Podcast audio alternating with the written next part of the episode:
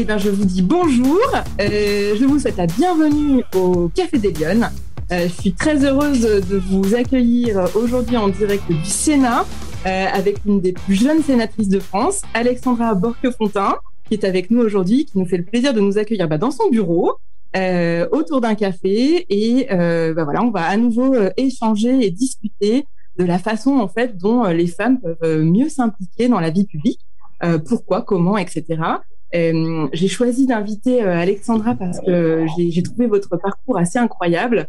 Euh, je vous ai vu, on ne se connaît pas, euh, je vous ai vu en fait en ligne dans une vidéo euh, où vous présentiez votre parcours et j'ai trouvé ça assez incroyable de, et, et ravie du coup de voir une, une femme jeune, pétillante, qui avait plein de choses à dire au Sénat. Donc je voulais un petit peu ben, prendre le temps d'échanger avec vous sur la, la question de l'engagement des femmes en politique. Puisque c'est encore assez rare, et que vous nous expliquiez un petit peu bah, votre parcours, ce qui vous a conduit à, à, devenir sénatrice, parce que vous êtes sénatrice là depuis euh, très récemment, c'est ça Depuis, le mois de septembre, ouais. Voilà. 1er octobre exactement, prise de fonction. Donc vous allez un peu nous expliquer pour, mm. pourquoi et enfin comment vous êtes arrivé à ce, à ce poste au Sénat. Et puis ben, vous avez fait plein de choses, vous êtes engagé dans, dans des associations, euh, vous allez nous dire lesquelles et pourquoi. Et mm. puis aussi, euh, euh, vous avez, euh, vous êtes très engagé sur la question d'égalité homme-femme. Et donc voilà, je voudrais qu'on on en parle aussi dans cette émission. Donc, je vous propose de commencer tout de suite. On a une demi-heure, comme euh, l'autre fois. N'hésitez pas à poser vos questions euh, dans le chat euh, ou par euh, mail à l'équipe des Lyon à gmail.com. Et puis, ben, on répondra à vos questions même après l'émission si besoin. Voilà. on commence tout de suite par votre parcours. J'aimerais que vous nous expliquiez un petit peu. Donc, vous êtes sénatrice des Alpes-Maritimes. Vous êtes originaire d'Antibes, c'est ça? Exactement, c'est ça. Voilà. Est-ce que alors qu'est-ce qui qu'est-ce que vous nous racontez un petit peu votre parcours euh? Alors déjà bonjour à tous et bonjour à l'équipe des Lyon. Merci de m'inviter euh, dans cette émission. Je suis ravie d'être euh, à la maison, dans mon bureau, en votre compagnie. Et puis merci à, aux, participants qui suivent du coup l'émission. Euh, mon parcours, en effet, je suis d'Antibes, c'est la commune dans laquelle je vis, dans laquelle je suis née, j'ai grandi. Euh, j'ai toujours voulu en fait être journaliste, donc j'ai fait des, des euh, des études pour devenir euh, journaliste. Et donc, après l'obtention de mon maîtrise en, en information communication, j'ai décroché mon, mon, premier job dans une radio, radio régionale euh, des Alpes-Maritimes. Euh, qui s'appelle Kiss FM. Et donc, pendant 15 euh, ans, j'ai travaillé dans cette radio jusqu'à il y a quelques mois, juste avant mon, arrivée au Sénat. D'accord, vous êtes rompu à l'exercice, là, en quelque sorte. Euh, je, je, retourne un, peu, à mes premiers amours, mais bon, c'est pas la même chose quand on pose des questions et quand on est interviewé. C'est vrai. Mais bon, c'est vrai que voilà, c'est un, un, métier qui, qui, qui, est une passion aussi, hein, d'avoir été journaliste. Et pourquoi vous aviez envie d'être journaliste? C'était quoi le moteur quand vous étiez petite et que vous avez envie de faire le, ça le, le côté réactif, le partage d'informations, d'aller chercher l'information, ce travail d'investigation et de, et de partager l'information qui me, qui, qui me plaisait, surtout un travail d'investigation, parce que c'est le cœur même du métier de, de journaliste. Donc, je l'ai exercé euh, pendant une dizaine d'années à travers des reportages, mais aussi beaucoup d'antennes. Pendant dix ans, j'ai présenté les informations euh, à la radio de 6 heures du matin jusqu'à 13 heures. Ah oui, ok, d'accord. Donc, euh, du coup, j'ai fait, euh, voilà, de toute façon, quand on est journaliste, que ce soit en presse écrite, en médias, euh, à la télé ou à la radio, c'est bien de, de, de, mutualiser les tâches et d'essayer de faire plusieurs activités. Donc, quand on est journaliste et titulaire de la carte de presse, on est rédacteur, reporter présentateur. Donc, euh, euh, ça permet justement une pluralité de fonctions et, dont la présentation euh, à l'antenne des journaux et d'information. Donc ça, c'est très formateur et c'est à, cette occasion-là, peut-être que vous avez eu l'occasion d'échanger avec justement la politique locale. Est-ce qu'il y avait une appétence sur ces sujets? Alors, euh, euh, c'était une radio régionale généraliste, comme on dit, donc qui traite de, tous les sujets d'actualité. Donc, ce qui était bien, c'est qu'on a un, département qui est dense avec beaucoup d'activités. Alors, on traite pas que du fait divers euh, ou des sujets euh, sécurité-justice. On fait aussi beaucoup de culture. On a des gros événements euh, culturels dans les Alpes-Maritimes. Donc, ça a permis bah, d'aller sur le terrain et d'étudier pas mal de sujets dont bien sûr aussi les élus et les politiques. Et c'est à force de les côtoyer qu'un maire un jour m'a dit, mais euh, vous devriez, euh, euh, je vous vois très curieuse des choses, vous posez beaucoup de questions sur la gestion des communes, rejoignez-nous. Euh, je pense, voilà, on était en 2007. Euh, euh, il fallait une liste paritaire. Il avait besoin aussi de jeunes dans sa commune. Je devais avoir 26 ans. Et donc, euh, du coup, voilà, je l'ai rejoint sur, sur sa liste. Et c'est vrai que du jour où on a été élu et que j'ai assisté à mon premier conseil municipal, euh, je m'y attendais pas parce que je me dessinais pas du tout à une carrière politique, même si le journalisme et le politique sont, quand même souvent liés. Et du coup, voilà, tout de suite, ça m'a euh, ça m'a plu. J'ai été un peu comme euh, frappée euh, par cette mission d'intérêt général qui est de gérer sa ville, de servir l'intérêt général, d'être aux côtés des administrés, d'essayer d'améliorer humblement leur qualité de vie. Et donc, c'est comme ça que la, carrière a démarré. Et alors, le jour où on vous a proposé comme ça d'être sur une liste municipale, vous vous êtes dit quoi? C'était quoi votre première réaction? Bah, je, D'abord, j'ai honorée cette proposition parce que je sais combien euh, être sur une liste au municipal, c'est d'abord un gage de confiance de la part de l'élu de, de, vouloir me rejoindre parce que on se connaissait sans se connaître, mais bon, en tout cas, il avait cette confiance, donc c'était déjà rassurant pour moi. Et puis, euh, je me suis dit pourquoi pas, c'est intéressant, c'est une mission. Il faut savoir que d'être élu, ce n'est pas un métier, on peut le faire parallèlement euh, de notre activité professionnelle. Donc voilà, c'était une activité en plus, comme certains s'engagent dans des associations. Et je me suis dit, bah pourquoi pas. Et puis, un mandat, ça dure six ans. Euh, quand je m'engage, je savais que j'allais aller au bout des six ans. Mais jamais j'aurais euh, pu imaginer que je serais allée, voilà, d'aller plus loin. Mmh. Mais bon, en tout cas, c'était euh, passionnant ces six premières années euh, au service de son territoire. Donc, il n'y avait pas de peur de s'engager sur quelque chose d'inconnu, un sujet, la politique, où les gens souvent se font des représentations un petit peu diffuses. On sait pas. Bah, c'est peut-être justement pour ça, en fait, c'était pour essayer de comprendre comment ça fonctionne. Et je pense que si l'ensemble des administrés, enfin des citoyens euh, savait un petit peu plus peut-être comment est gérée une ville, peut-être elle serait moins critiquée, on la comprendrait mieux. Donc moi, c'était vraiment dans une démarche euh, de comprendre comment fonctionnait une, commune que j'ai accepté cette mission et puis d'essayer de voilà de au-delà de comprendre comment la gérer, d'essayer d'apporter ma pierre à l'édifice en essayant de laisser sa signature euh, sur son année de mandat en créant un événement ou voilà. Donc c'est toute cette dimension passionnante. Je crois que les, tous les élus de France qui sont engagés euh, c'est pas une mission dans laquelle on va gagner de l'argent, c'est pas une mission dans laquelle on va être euh, euh, spécialement reconnu. Les gens imaginent toujours que les élus ils sont là pour euh, couper un cordon d'un vernissage et boire une coupe de champagne. J'ai mon maire Jean Leonetti qui dit toujours quand on est un élu, on est à portée de baffe. Bah, c'est ça, on passe notre temps en fait à se engueuler. voilà, il y a évidemment des moments merveilleux, la célébration de mariage, d'inaugurer des, événements ou des ou des, infrastructures, des infrastructures que, dans lesquelles on a participé. Voilà, tout ça c'est très excitant, c'est très gratifiant. Et euh, c'est ce, cette belle, euh, ce beau côté des choses, cette noble cause en tout cas qui me, qui me plaît au quotidien aujourd'hui. Alors là, c'est une, une, belle transition sur la notion d'engagement, puisque là, je crois qu'on peut dire que vous êtes une femme engagée. Je, je, voudrais je réponds à la question que je voulais vous poser. Euh, pour vous, c'est quoi, euh, c'est quoi la notion d'engagement et, et quelle est la, la particularité de l'engagement au féminin? Est-ce est qu'il y a une particularité de l'engagement au féminin pour vous? Je crois que qu'on soit un homme ou une femme engagée, la, la définition est la même. Je ne crois pas qu'il y ait une sensibilité par genre. En tout cas, être engagé, c'est euh, d'abord défendre ses convictions. Il faut oser les mettre sur la table et les défendre avec euh, conviction, mais aussi avec euh, raison pour, pour que le, le, discours soit quand même sensé. Et puis être engagé, c'est voilà, c'est aussi jusqu'au boutiste, c'est-à-dire qu'il faut poursuivre l'engagement, soit quel qu'il soit l'engagement dans la vie, un engagement, c'est se lancer euh, dans un combat, dans un euh, voilà avec force, et puis aller euh, jusqu'au bout, parce que quand on se lance dans un combat, il faut absolument pouvoir parvenir à aller jusqu'au bout de son projet pour pouvoir être épanoui et, et voilà et aller jusqu'au bout. Donc euh, l'engagement pour moi, quand je me suis engagée au sein de la commune pour la première fois, je savais que j'allais au bout des six ans, sinon je l'ai refusé. On nous propose tout au long de notre carrière, de notre vie politique, des engagements à droite à gauche, qui soient associatifs ou dans d'autres collectivités. Il faut pouvoir les assumer. Donc euh, un par un, en tout cas, euh, c'est important d'être engagé, de se lancer parce que ça permet de s'épanouir et de porter ses convictions. On fait tous un peu métro, boulot, dodo, et c'est bien d'avoir des combats dans lesquels on peut s'affirmer, dans lesquels on peut débattre euh, c'est important de, de, de, défendre sa parole et de la partager. Alors justement, est-ce que vous trouvez que les femmes, elles, défendent euh, assez leur parole? Est-ce qu'elles s'engagent assez dans le débat public? Euh, Enfin, qu'est-ce que vous en pensez? Est-ce que est-ce qu'il y a des freins particuliers qu'elles osent, euh, qui les empêchent de le faire peut-être? Alors, on voit déjà, euh, ce qui est important de rappeler, c'est ces lois sur la parité. la parité n'était pas avant euh, diffuse dans les dans l'ensemble des, des, des assemblées, qu'elles soient nationales ou locales on assiste à une évolution des lois sur la parité depuis quelques années dans les municipalités, euh, au conseil régional, au conseil départemental. Euh, voilà, il y a encore de, des chantiers euh, en cours, notamment dans, au sein des communautés d'agglomération, hein, qui sont des organes très importants de, de, gestion de territoire, qui ne sont pas encore paritaires parce que il n'y a pas encore assez de femmes mères en France.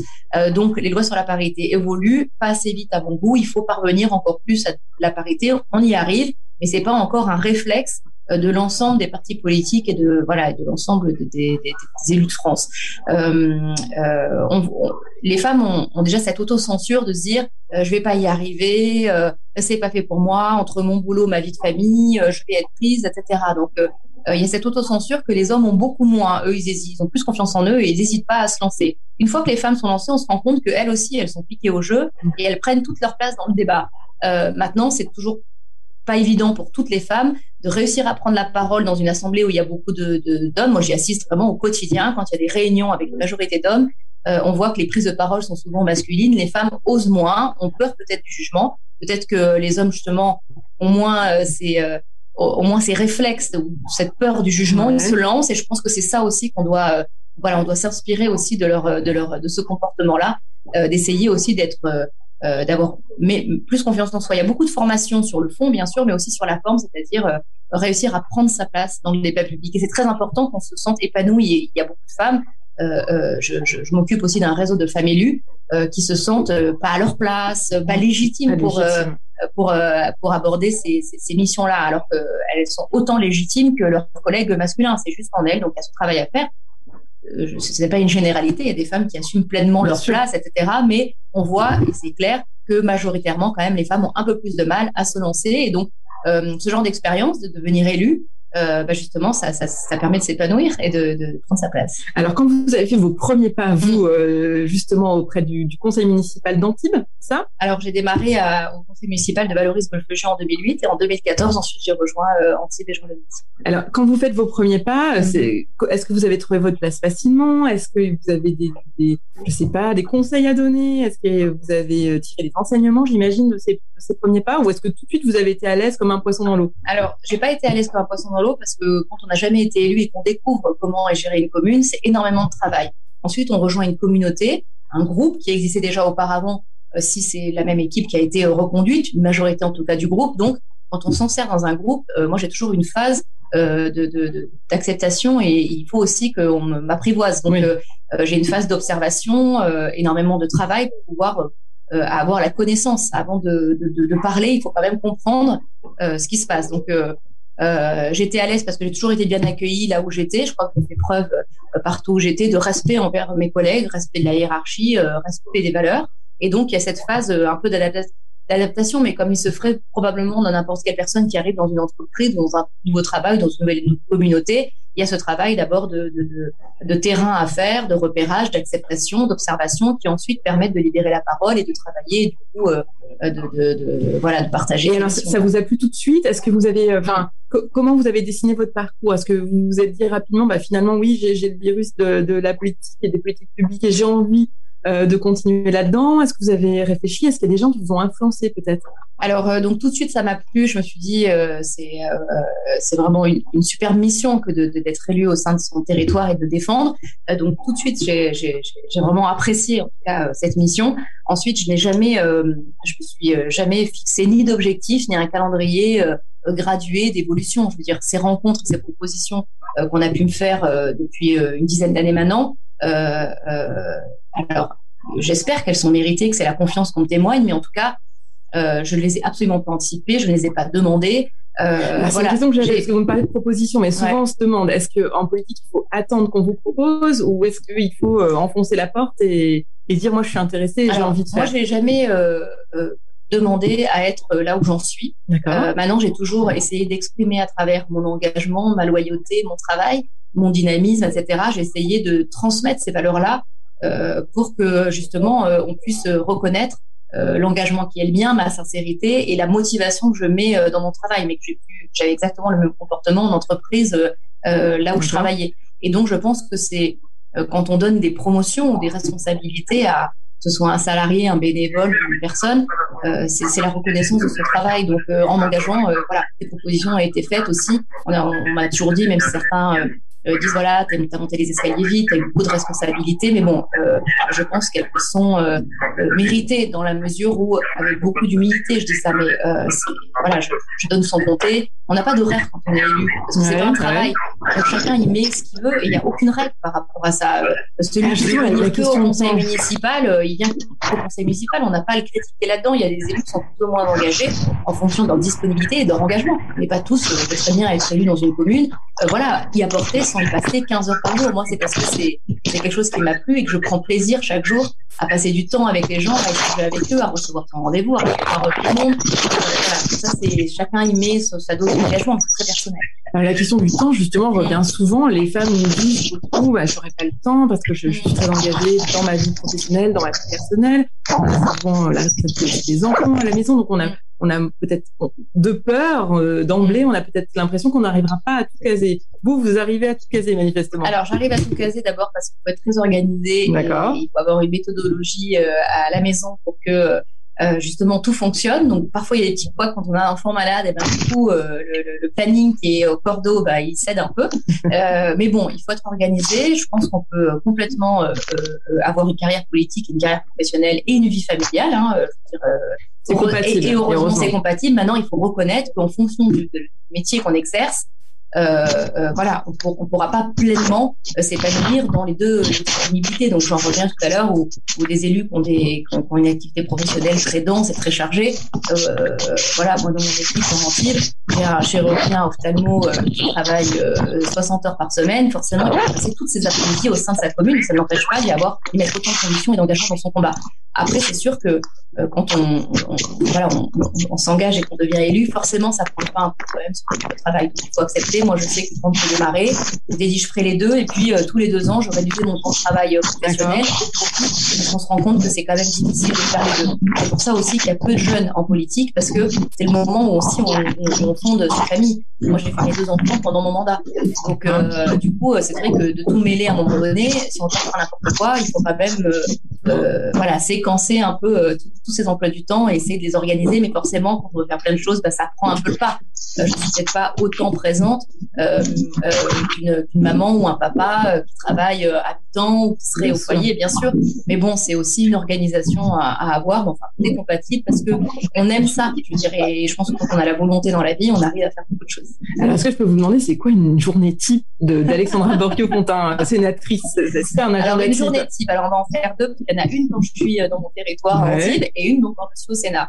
Euh, donc, en général, je suis au Sénat. Je pars le mardi matin par premier vol, en cours de 7 heures.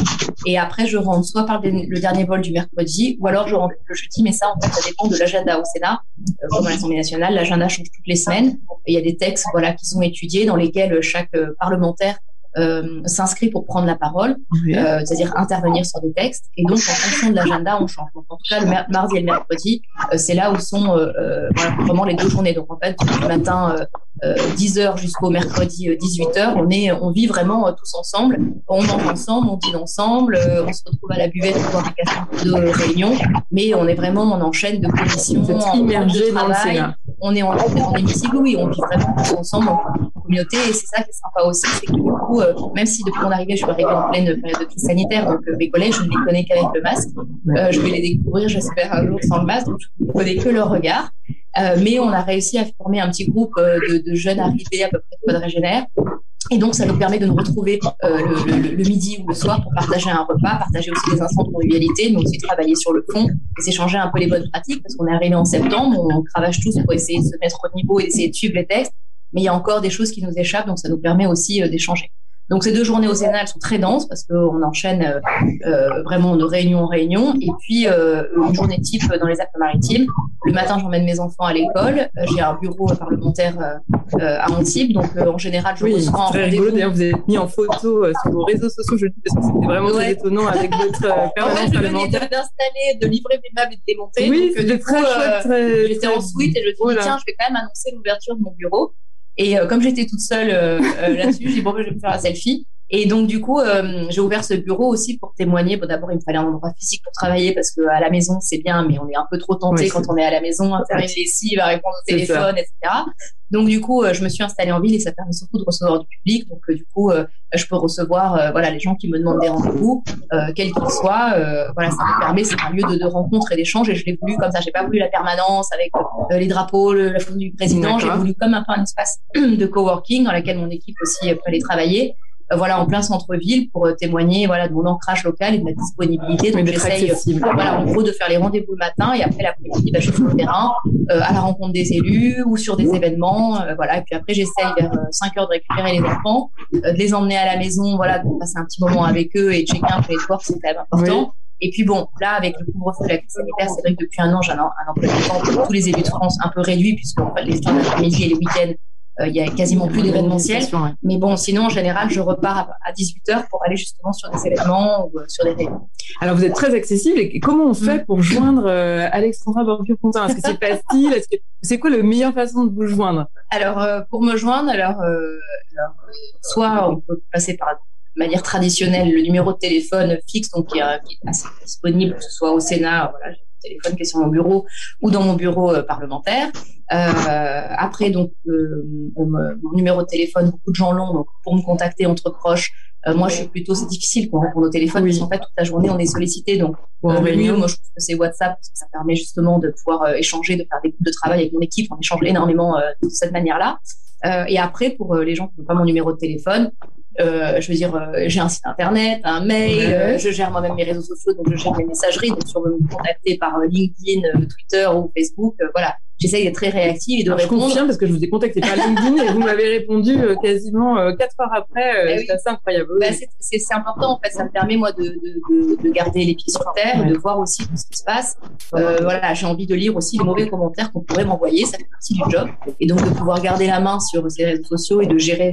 moi, je, soit, je gère aussi ma messagerie, pas les mails. Donc ça me permet voilà d'être au courant de tout ce qui se passe. ça c'est mon réflexe de journaliste. J'aime pas qu'une info m'échappe. Euh, donc euh, voilà, ça me, permet de rester euh, connecté. Alors après, je passe beaucoup de temps sur mon téléphone. Tous mes collègues me le reprochent en réunion de souvent être attirés par mon téléphone, mais bon, ça me permet justement, je peux garder quand même cette proximité avec les gens. Alors c'est sûr, voilà, je suis obligée un peu toute la journée de rester connectée pour pouvoir répondre à tout le monde, mais cette proximité pour moi c'est c'est essentiel. essentiel dans ma dans, dans, mon, dans ma carrière, dans mon parcours. voilà, d'abord j'aime échanger, j'aime les gens, nourrir leurs échanges. Et, euh, et ça permet tout simplement d'aller sur terre. Quand on arrive au Sénat, c'est quand même un univers à part ici. Oui. Euh, donc on a un mandat local qui, qui nous permet de, de, rester connecté, mais je pense qu'au je sais pas, au 10 ans, 20 ans, on peut imaginer que euh, voilà, il y a des réalités qu'on peut ne plus percevoir. moi, ça me permet de voilà, quand j'écoute euh, ce qu'on m'écrit, souvent on m'écrit pour, me, pour, me, pour des doléances. Donc ça me permet quand même de, de, me rendre compte de, situations dramatiques qu'on a autour de nous, oui. qu'on pourrait un peu euh, euh, oublié en étant ici. Alors justement, on va parler de, de, des questions d'égalité homme-femme parce que c'est un sujet que vous avez euh, pris en main en arrivant au Sénat. Je crois que c'est ça, vous êtes, vous êtes partie d'une commission sur le sujet, en tout cas vous êtes investi sur ces, sur ces questions. Pourquoi vous avez voulu aller euh... Alors j'ai toujours été attirée par le droit des femmes euh, et par la défense euh, euh, des femmes, des violences conjugales, etc. Au, je suis conseillère départementale des Alpes-Maritimes. J'étais chargée de mission déjà égalité femmes sur ce sujet et en tant qu'adjointe au maire d'Antibes, j'étais aussi déléguée aux droits des femmes. Et donc je suis assez engagée sur ces thématiques. Je siège au Haut Conseil à l'égalité, qui est une instance nationale consultative, donc où on travaille tout au long de l'année sur ces questions-là. Donc c'est vraiment le sujet au Sénat, bien sûr, je siège à la délégation droit aux femmes. Euh, j'ai toujours été intéressée sur ces combats-là. D'un côté, de mieux protéger les violences familiales. Quand je dis familiales, c'est conjugal, mais aussi euh, sur les enfants. Et hum, donc apporter plus de droits, plus de couverture, plus de protection et mieux et mieux euh, réprimander aussi les auteurs des, des, des, violences faites aux femmes, qui à mon sens ne sont pas encore assez, voilà, les peines encourues par les auteurs, à mon sens, ne sont pas assez graves. Donc, je travaille sur ce volet législatif. Et puis après, il y a tout le volet égalité femmes-hommes. Donc, l'égalité femmes-hommes au sein de, de, dans le monde politique, avec je suis de très près donc l'évolution des, des, des, lois sur la parité et je participe dans différents groupes de travail, notamment à l'AMF, à une évolution de ces lois. Il faut continuer à, à, à, imposer la parité par des quotas. Alors certains disent oh là là, les quotas, euh, c'est pas bien, euh, on, on, prend les gens sur leurs compétences, mais bien sûr qu'on prend les gens sur les compétences, on se rend compte que là où il n'y a pas de quotas, il n'y a pas de femmes. Donc, à un moment donné, on est obligé de passer par là. Euh, il y a une question qui revient aussi sur les jeunes en politique. Doit-on mettre des quotas pour qu'il y ait des jeunes? Parce qu'on a du mal à recruter aussi euh, des jeunes. C'est pour ça que c'est vrai que c'est prenant comme mandat et qu'on a plutôt euh, des gens qui se qui s'engagent euh, quand ils ont terminé leur carrière ouais. parce qu'ils ont du temps et ça leur fait un peu une, une, une semi-retraite de ouais, dire je, je, je, je, suis en arrêt d'activité professionnelle et je me lance dans la politique. Donc il y a cette, il y a cette idée, des, cette idée des quotas d'égalité femmes-hommes, mais après il y a aussi l'égalité femmes-hommes au sein de l'entreprise. C'est très important. Euh, de pouvoir aussi, on se rend compte quand on regarde plus du CAC 40 euh, et que vous regardez le nombre de, de chefs d'entreprise parmi les, les, voilà parmi ces 40 grandes entreprises, ben, voilà c'est très décevant. Il y a une loi qui s'appelle Copé-Zimmermann qui vient de fêter ses 10 ans, qui avait imposé un quota dans les conseils d'administration oui, des entreprises du CAC 40, oui. avec un quota de 40%. Ben, le quota est, est respecté aujourd'hui, donc euh, voilà, il a fallu passer par ces quotas, mais ça permet de replacer euh, euh, les femmes. Donc, dire que dans des entreprises ou dans des dans, dans des assemblées, euh, euh, il y a des il y a la parité, c'est bien. Mais que les femmes aient accès à des responsabilités, c'est mieux. Ce fameux plafond de verre, donc on est en train de le percer progressivement. Mais bon, on voit aujourd'hui que la majorité de nos institutions sont dirigées par des hommes, et il faut que voilà qu'un jour on ait une femme euh, euh, présidente de la République. Alors on voit qu'il y a beaucoup de, de, pays dans le monde qui sont arrivés. Pourquoi pas nous? Est-ce que le pays est prêt à voter pour une femme? On se rend compte aujourd'hui qu'il y a des présidents de départements ou de régions, mais pas assez, bien sûr. Majoritairement, c'est des hommes. Voilà. Aujourd'hui, en tout cas, d'être une femme, euh, je trouve que c'est un avantage. Euh, parce que justement il y en a peu, parce qu'il y a eu aussi euh, probablement du fait qu'on a un président de la République assez jeune, il y a une volonté de rajeunissement aussi. On voit qu'à chaque élection, on essaye de rajeunir. Euh, et je pense que le pays a besoin de ça aussi, d'avoir des élus de, différentes générations. Non pas que les jeunes du tout sont mieux que les anciens. Je pense qu'on a vraiment besoin aussi de l'expérience. Mais cette complémentarité, elle est nécessaire. Essayer d'aborder les choses je pense qu'on n'a pas le même regard quand on arrive, euh, à, comme moi, à, à, 38 ans au Sénat, et que euh, ou quand on arrive à 70 ans, on peut pas avoir euh, la même vision des choses parce qu'on n'a pas le même parcours, on n'a pas vécu à la même époque. Mm. la plupart des, des, des, élus ici ont la génération de mes parents, donc du coup, on n'a pas la même vision, mais c'est cette complémentarité qui est très intéressante, et je pense que c'est bien de, de, de rajeunir et d'avoir aussi, voilà, un regard nouveau sur nos institutions. Alors, comment vous avez l'impression, vous, d'agir concrètement sur ces sujets? Est-ce que vous vous êtes emparé de thèmes particuliers que vous, vous essayez d'avancer? Vous essayez de les faire avancer sur le terrain ou de manière législative? On en a un petit peu parlé tout à l'heure. Comment vous, comment vous faites? Parce que je vois que vous êtes quand même quelqu'un une fonceuse. On sent que vous êtes mm. très dynamique, très engagé. Comment vous le traduisez concrètement? Alors, mon inconvénient, c'est que ma formation sur journaliste, c'est que tous les sujets me passionnent. Je n'arrive pas à me contenter. On, on conseille quand on arrive ici de choisir une thématique pour en devenir expert et pour être identifié comme tel. Peut-être que je, probablement d'ailleurs, j'arriverai à, la, même finalité, mais pour le moment, euh, à chaque fois en fait qu'un texte est inscrit au Sénat, tout m'intéresse. Je prends beaucoup de plaisir à, à décortiquer euh, euh, le texte et à le comprendre, d'abord d'un point de vue personnel parce que c'est toujours enrichissant. Et à chaque fois, euh, je me dis où je dis à mon équipe, bah tiens là on pourrait amender, là on pourrait intervenir là-dessus. Donc moi toutes les semaines je m'inscrirai pour prendre la parole sur des sujets. D'abord parce que ça m'intéresse, c'est aussi une façon de, de, valoriser le travail de l'auteur d'un texte, de, de, voilà, de lui apporter sa contribution et de lui témoigner de l'intérêt. Euh, voilà, c'est très euh, collaboratif comme façon de pratiquer. Ah oui, oui, oui. Alors, moi, je, je sais qu'à chaque fois que je, par exemple, hier, il y avait une proposition de loi d'un collègue sur les, les, les, les peines des, des, condamnés euh, terroristes qui ont été condamnés pour du terrorisme. Bref, et donc du coup, j'ai essayé de, de, proposer des amendements pour essayer d'enrichir son texte, mais pour lui prouver aussi l'intérêt que je trouvais à sa proposition de loi et voilà de travailler tous ensemble. Moi, de toute façon, mon travail, je le fais que de manière euh, euh, euh collégiale parce que c'est comme ça qu'on avance. C'est travailler ensemble les uns avec les autres. Eux, voilà. Et, et en plus, moi, de, de, pouvoir prendre la parole régulièrement sur des sujets, ça me fait aussi du training. Ça me permet, voilà, d'apprendre. Moi, je suis quand même, je viens d'arriver en mois de septembre dans un contexte un peu particulier. Donc, je me suis donné une année d'observation. Je vais pas rester assis sur la chaise à regarder ce qui se passe pendant une heure parce que c'est pas dans mon tempérament.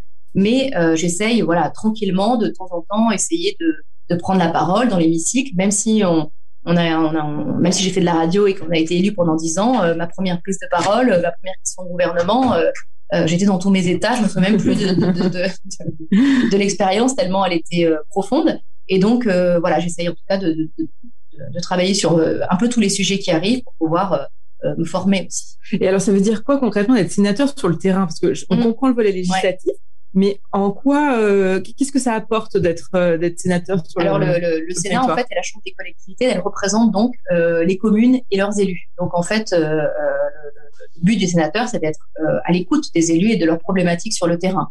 Donc moi, je suis en contact avec les élus. alors là, c'est une année un peu particulière, mais j'espère, mm. voilà, dès le septembre, qu'on retourne à la vie normale, que les événements reprennent et qu'on va pouvoir reprendre nos, nos, déplacements et pouvoir aller à leur rencontre. Donc je suis déjà le cas, hein, sans, euh, dans les, dans les, les, maires qui sont autour de ma commune ou par SMS, on, on, on converse par oui, On échange, voilà, on échange, oui. n'a pas besoin de se voir tout le temps physiquement, heureusement d'ailleurs. Et donc, ça me permet d'être à leur écoute. Donc, ça peut être euh, euh chaque territoire, chaque commune a sa problématique. Nous, en plus, on est un département assez euh, riche. Euh, vous avez des grandes villes comme Nice et puis des petits villages de, quelques dizaines, centaines d'habitants. Donc, du coup, les problématiques sont complètement différentes. C'est ça aussi qui est très intéressant, c'est qu'on ne dépend pas les mêmes choses. Donc, chacun nous fait part euh, de leurs problématiques. Et nous, on est cinq sénateurs des Alpes-Maritimes. Alors, chacun plus ou moins a des thématiques, mais enfin, moi, pour l'instant, je n'ai pas encore de thématiques identifiées. Je suis à leur service. Et donc, l'idée, eh bien, c'est de, de, de, traduire et d'essayer de porter leur combat euh, euh, au Palais du Luxembourg pour défendre euh, leurs intérêts. Donc, c'est beaucoup de rencontres sur le terrain et exactement. ensuite travailler sur ouais, le volet législatif des textes. Voilà, exactement. J'aimerais que vous nous disiez un petit peu là, on va arriver au, au terme de l'émission parce que je crois que vous avez une commission là qui va commencer dans quelques minutes. Pour vous, qu'est-ce que vous diriez la mesure que vous pourriez mettre en place Vous êtes une femme engagée en politique la mesure qui pourrait contribuer à ce que les femmes s'impliquent davantage dans le débat public? Est-ce que vous avez une idée? Est-ce que vous avez des idées peut-être, Imagine euh, pour que les femmes prennent place dans le débat public euh, politique? Oui. Ouais. Eh ben, il faut faire évoluer les lois sur la parité. Il faut absolument encore. légiférer, oui, parce que ça va pas encore assez loin. Alors, euh, elle va pas aussi loin aussi parce qu'on n'a pas encore trouvé toutes les solutions. On n'a pas trouvé en fait la solution idéale euh, pour pouvoir parvenir à la parité. Alors quand c'est dans des euh, municipalités, euh, au département ou à la région, vous savez, c'est des listes, donc on peut alterner femme-homme, femme-homme, ça y a aucun problème. Par contre, par exemple, au Sénat ou à l'Assemblée nationale, ce sont des, des, scrutins qui sont différents. À l'Assemblée nationale, en fait, on, les gens votent pour une personnalité par circonscription. Euh, il n'y a qu'un siège, donc on peut difficilement parvenir à une parité. par contre, on peut proposer évidemment que les partis proposent davantage de femmes pour des circonscriptions qui sont gagnables, pas dans les circonscriptions, parce que c'est bien d'afficher euh, on a 50 femmes et 50 hommes, par exemple, mais bon, si on met les femmes que dans celles des circonscriptions le but à la fin, c'est que les élus soient euh, paritaires. Donc, Bien sûr. au sein de ma famille politique, on a des progrès encore à faire là-dessus. J'y contribue, contribue parce que je suis partie de l'équipe dirigeante de Christian Jacob à la tête des Républicains. Donc, on essaye en tout cas de, de, de, de promouvoir l'égalité femmes-hommes à travers notamment les partis ont un grand rôle à jouer là-dedans euh, de donner aussi, voilà, et dans son équipe euh, dirigeante, de Christian Jacob, il a essayé en tout cas euh, de féminiser aussi et de rajeunir parce qu'il y a besoin de ça. Je crois qu'il y a un vrai besoin au sein de nos institutions, mais c'est une attente aussi de la population. Quel conseil vous pourriez donner aux Lyon qui nous regardent, qui se disent bah tiens c'est vrai moi je travaille, bah, je suis chef d'entreprise ou même mmh. je suis cadre commercial, ça, ça m'intéresse ce que nous raconte la sénatrice peut-être que je pourrais euh, euh, vouloir faire de la politique, mais je ne sais pas ce qu'il faut faire. Vous leur donneriez quoi comme conseil? Euh, bah déjà, il faut suivre un petit peu euh, l'actualité de sa, de sa commune, savoir si on a envie de s'engager. Euh, je pense qu'un engagement dans la vie, euh, probablement comme en entreprise, c'est aussi pour un homme ou une femme qui, qui préside ou qui dirige. Moi, je me suis pas engagée, dit, je me suis engagée au service de mon territoire, mais je me suis aussi engagée pour une équipe dans laquelle j'ai confiance et dans laquelle j'ai envie de travailler. Donc c'est aussi la rencontre d'un homme, d'une femme euh, qui fait qu'on a envie de travailler à ses côtés parce qu'on a confiance en lui et que euh, voilà, on a envie d'œuvrer euh, euh de manière collégiale. Donc euh, il faut pas hésiter à se lancer quel que soit le combat. Moi je suis engagée aussi dans des associations caritatives. C'est pareil, en fait, il faut savoir ce qu'on a envie, quel que soit l'engagement. Je trouve que c'est bien de faire de diversifier sa vie en ayant un mandat électoral ou en des engagements par ailleurs, que ce soit dans des réseaux, dans des associations, peu importe. En tout cas, c'est bien, je trouve que de pas faire tout le temps, mais trop boulot de, de temps en temps, de s'affirmer. Et puis, on peut choisir des, en s'engageant dans la politique, ça peut être, on voit qu'il y a une pluralité de métiers. Euh, On a de, de, voilà, de l'ouvrier jusqu'au euh, directeur.